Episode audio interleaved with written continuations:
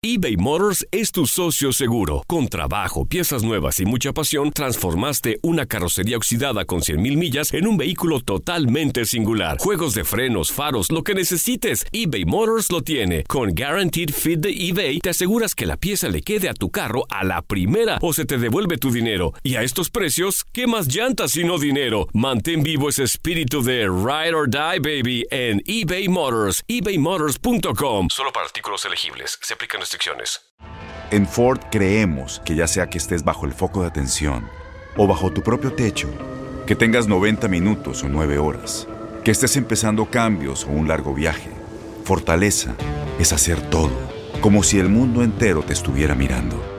Presentamos la nueva Ford F150 2024. Fuerza así de inteligente solo puede ser F150. Construida con orgullo Ford. Fuerza Ford. Aloha mamá, ¿dónde andas? Seguro de compras. Tengo mucho que contarte. Hawái es increíble. He estado de un lado a otro con mi unidad. Todos son súper talentosos. Ya reparamos otro helicóptero Blackhawk y oficialmente formamos nuestro equipo de fútbol. Para la próxima te cuento cómo voy con el surf y me cuentas qué te pareció el podcast que te compartí, ¿ok? Te quiero mucho. Be All You Can Be, visitando goarmy.com diagonal español.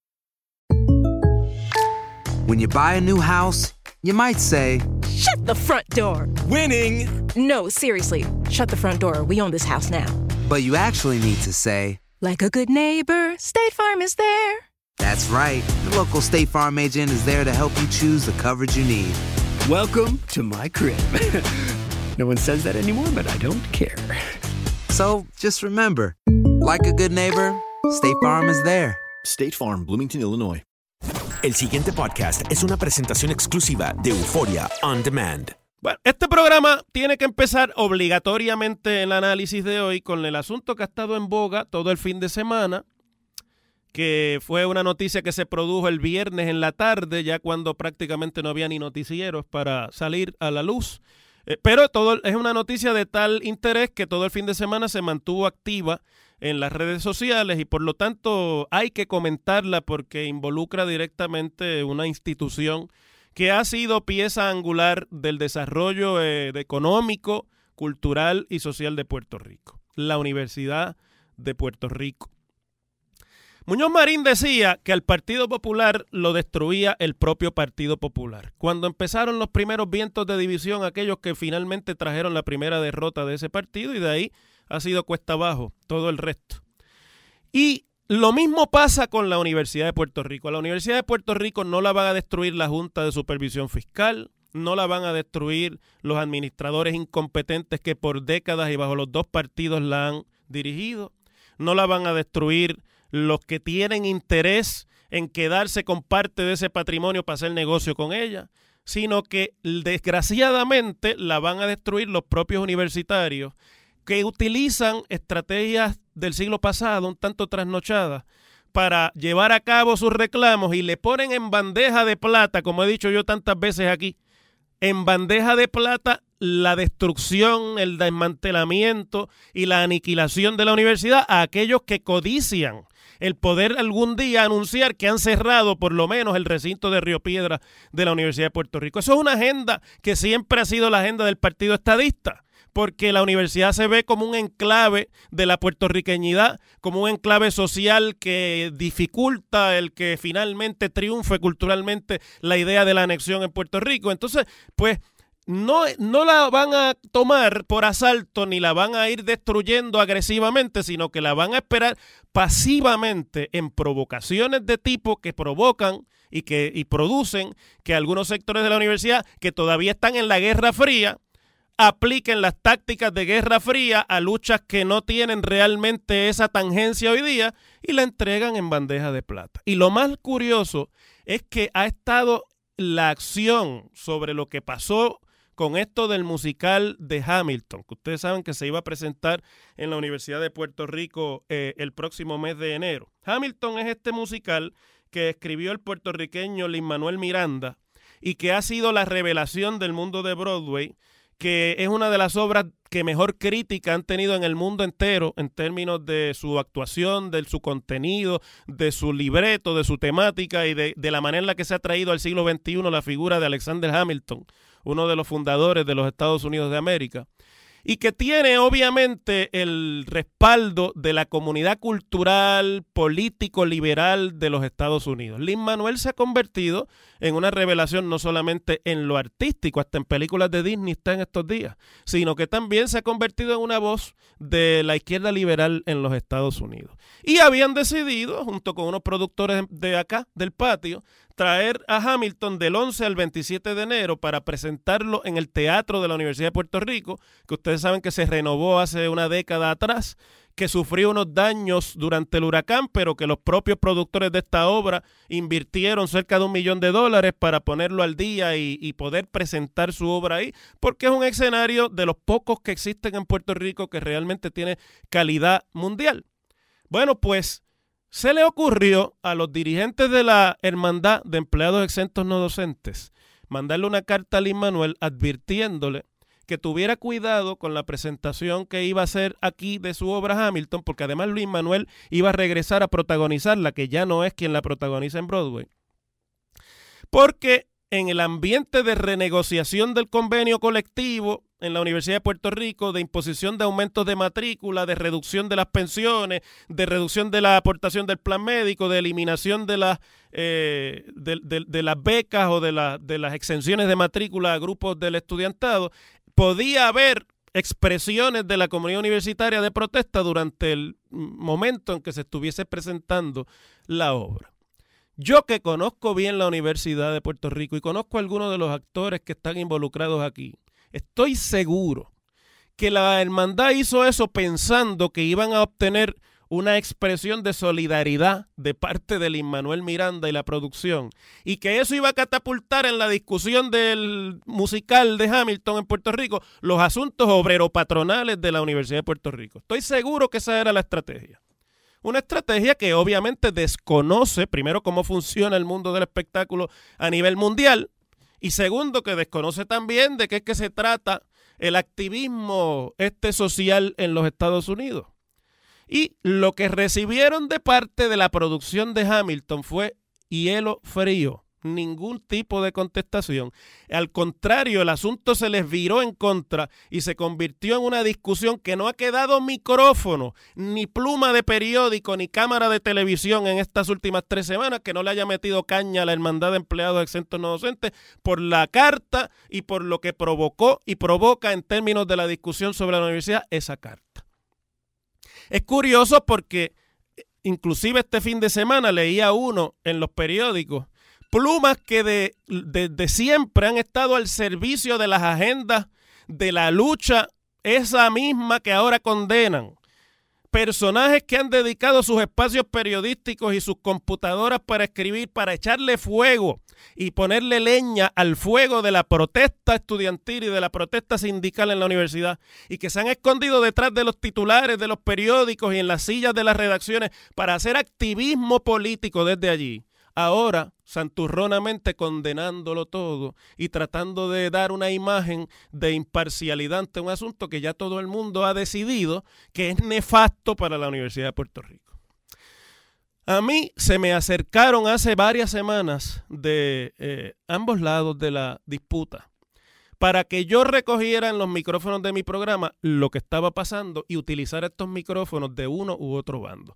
No lo hice no lo hice porque conozco bien la universidad, sabía lo que estaba pasando allí.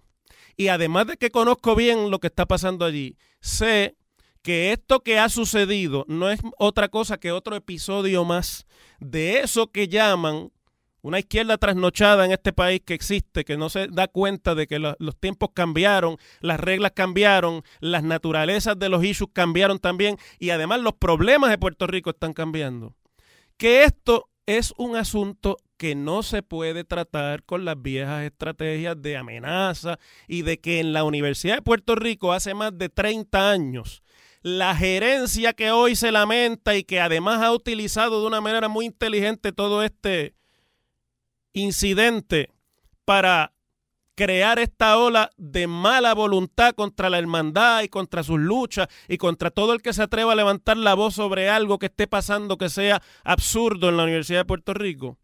Y esa administración que ahora reclama el espacio es la que le ha entregado hace más de 30 años la universidad a los grupos de interés le entregaron la universidad a los estudiantes, le entregaron la universidad a las uniones, le entregaron la universidad a los sindicatos y a los gremios y a los profesores y a todo el mundo. Y en la universidad a estas alturas no hay quien ponga orden. Esa es la realidad. Claro, cuando los que en Broadway producen una obra de teatro de ese nivel reciben una carta como la que recibieron, pues les es muy fácil decir, mira, Allí no hay quien, se, quien garantice la seguridad. Allí no hay quien permita que esto se dé sin algún tipo de incidente, porque ustedes saben que aunque hubiese podido darse la obra, siempre se iba a parar alguien y se iba a meter en el escenario con una pancarta o se iban a empezar a gritar consignas y algo iba a pasar de tipo que en ese mundo, ni siquiera en Broadway, es algo que es aceptable. Lo que pasa es que hay que darle un poquito para atrás a la historia.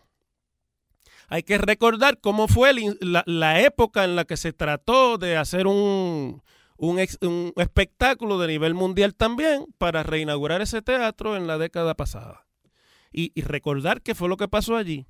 Y recordar que no ha habido ni habrá quien ponga orden en la universidad porque los que la tienen que dirigir para evitarse problemas le entregaron la universidad a los grupos de interés. Y esos grupos de interés ahora cada cual tirando para su lado, se sienten dueños de lo que pueda pasar allí.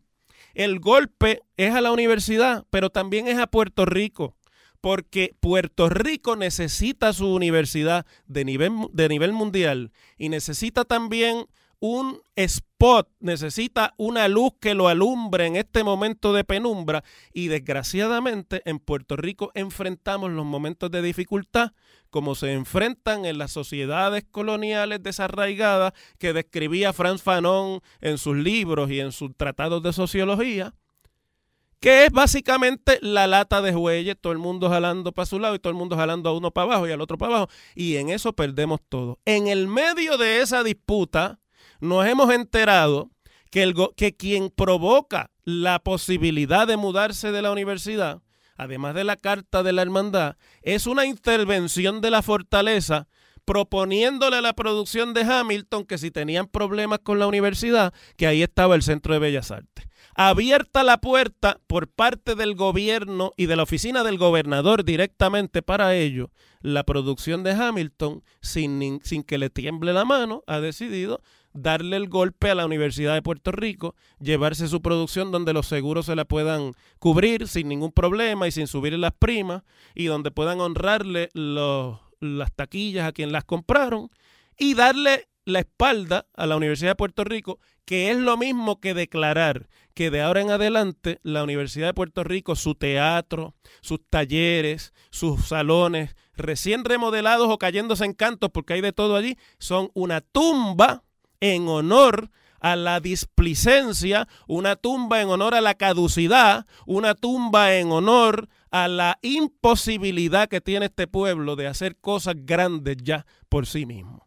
Y es nefasto que tengamos que estar diciendo esto el día de Nochebuena, pero a ese precio es que se alquila la casa. El gobernador abrió la puerta, le dieron el tumbe a la universidad y se cumple la profecía que aquí hemos estado discutiendo en este micrófono mientras yo lo he dirigido, de que la propia universidad le pone en bandeja de plata a un gobierno que no es su amigo y que tiene como proyecto cultural destruirla, el darle los golpes finales para convertirla en la tumba que este incidente habrá de convertir no solamente al teatro de la Universidad de Puerto Rico y al recinto de Río Piedra, sino a la imagen de la Universidad de Puerto Rico a nivel internacional. Las cosas les guste o no les guste a mis amigos universitarios, a mis amigos populares, a mis amigos independentistas o estadistas, aquí en este programa las decimos como son. Bueno, el viernes se anunció que el gobernador Ricardo Rosselló estaba haciendo tres nombramientos nuevos a la Junta de Gobierno de la Autoridad de Energía Eléctrica. Se trata de tres norteamericanos David Owens, Charles Bayless y Robert Poe como miembros, entre comillas, independientes de la Junta de Gobierno de la Autoridad de Energía Eléctrica. Eso quiere decir que el gobernador Rosselló ha adoptado la misma estrategia y la misma postura que el gobernador Alejandro García Padilla para el nombramiento de miembros de la Junta de Gobierno, lo cual confirma en esta actividad de nombramientos de personas de afuera que la eliminación de la pasada Junta y la, la salida forzosa de miembros de esa Junta de Gobierno que habían sido nombrados del extranjero para que encaminaran, obviamente, con la Dirección de Política Pública la renovación y la reorganización de la autoridad en un modelo de negocio distinto al, modelo de negocio controlado por el Estado. Fue viciosa por parte de este gobierno al principio del cuatrienio, porque un año después, o más de un año después, casi dos años después, y uno o dos huracanes después, el gobernador ha terminado haciendo exactamente lo mismo que había hecho el gobierno de Alejandro García Padilla, que fue llenar la junta de gobierno de personas de afuera que no tuvieran expresión ni parte sobre las disputas que han consumido la Autoridad de Energía Eléctrica en toda eh, la historia reciente. Agradeció el gobernador a estos tres miembros, a los que los trae del Transformation Advisory Council, dos de ellos, y uno de ellos es un residente norteamericano de la isla de Vieques. Ustedes saben que una de las nuevas prácticas con las nuevas eh, leyes de incentivos para inversión de capital de millonarios en Puerto Rico es que hay un montón de, de norteamericanos, hombres de negocio o personas que son adineradas que se han decidido hacer de Puerto Rico su residencia oficial no se pasan el tiempo en Puerto Rico, pero con unos meses del año que cumplen una presencia aquí, cualifican para unas leyes que le dan exención contributiva sobre sus capitales y entonces así lugares como Dorado, lugares como Rincón, lugares como Vieques y Culebra se han ido llenando poquito a poco de este tipo de eh, personajes que además vienen y compran tierra y luego desarrollan parte de esa tierra, desarrollan proyectos en algunos casos y en otros casos no. En otros casos simplemente tienen ahí sus, sus casonas de, de vivir en el trópico, ¿verdad? Pero es parte de lo que se ha visto como el, el modelo del futuro, del Puerto Rico que va a ser en poco menos de dos décadas obviamente un lugar de veraneo para mucha gente rica y donde los puertorriqueños, la inmensa mayoría de los que hoy eh, pertenecen a la clase media trabajadora, habrán tenido que emigrar a buscar trabajo eh, fuera de Puerto Rico. De todas maneras, eso es harina para otro costal, pues el gobernador ha anunciado que estos nuevos miembros de, que, han, que ha puesto en la Junta de Gobierno de la autoridad eh, tienen la misión de, con su experiencia, guiar la reestructuración de servicios eléctricos, operaciones de asistencia, eh, seguridad cibernética y otras que se enfrenta en la Autoridad de Energía Eléctrica. En el caso de Owens, además de ser presidente del Transformation Advisory Council, tiene conocimiento sobre problemas de la autoridad y la necesidad de facilitar la cooperación entre la autoridad y el gobierno federal, que ustedes saben que es uno de los tranques en términos del dinero eh, de la recuperación del huracán María. Eh, que también es miembro del Transformation Advisory Council, ha trabajado durante años para empresas de servicios públicos con problemas eh, presupuestarios y en bancarrota, que es como está la Autoridad de Energía Eléctrica.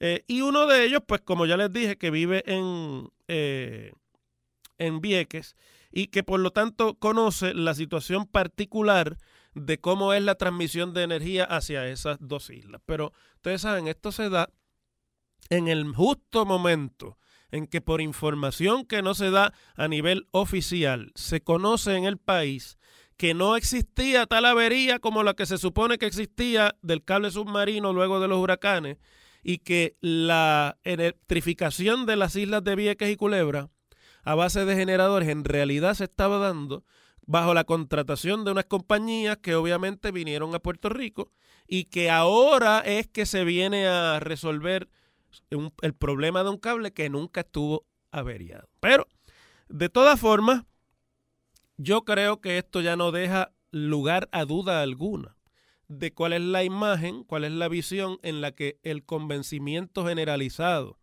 de los dos partidos políticos ha decidido que mientras sean gobiernos del PNP o gobiernos del Partido Popular, hay que encaminar la autoridad de energía eléctrica hacia la privatización. El gobernador anunció el año pasado la radicación de unos proyectos de ley para privatizar la generación de electricidad y otra para conceder privadamente por tiempo definido la transmisión de energía en Puerto Rico a través de redes. Se está cocinando también otra ley adicional que viene del Senado de Puerto Rico para mirar este asunto desde el punto de vista descentralizado. Y ya yo creo que no queda duda alguna de que aquí ese es el, convencimiento generalizado en la opinión pública, que la autoridad se debe convertir en un ente privado que supla electricidad al pueblo de Puerto Rico. Ahora, el asunto que queda todavía por verse y que no está resuelto es quién es que el que va a regular aquí el negocio de la electricidad. Porque la Junta de Supervisión Fiscal ha estado señalando que el problema fundamental que tiene la legislación de reestructuración de la autoridad es que elimina la parte en la que un ente regulador hace el trabajo de vigilar por las tarifas y por los abonados, sean comerciales o sean eh, privados, o sean individuales. Lo mismo ha dicho el Congreso en las ocasiones en las que ha hecho vistas de supervisión sobre este tema, y esto es como una nebulosa en la que todavía no hay política pública establecida. Hay una pelea entre lo que quiere el legislativo y lo que quiere el ejecutivo. Y bueno, esto será harina de otro costal. Mientras tanto, están caminando en el tribunal el proceso de quiebra o el proceso de reestructuración de esa deuda. Y eso pues también trae unas particularidades en términos de eh, qué es lo que va a pasar primero. ¿Se va a privatizar? ¿Se va a reestructurar la deuda primero? toma más tiempo el proceso de reestructuración de deuda que el de privatización. Va a estar Mm, lista la privatización primero. Lo, lo, planteo porque a nadie se le puede meter en la cabeza la idea de que una cosa va separada de la otra. Una cosa va a tener incidencia, va a incidir sobre el resultado de la otra y yo creo que ambas.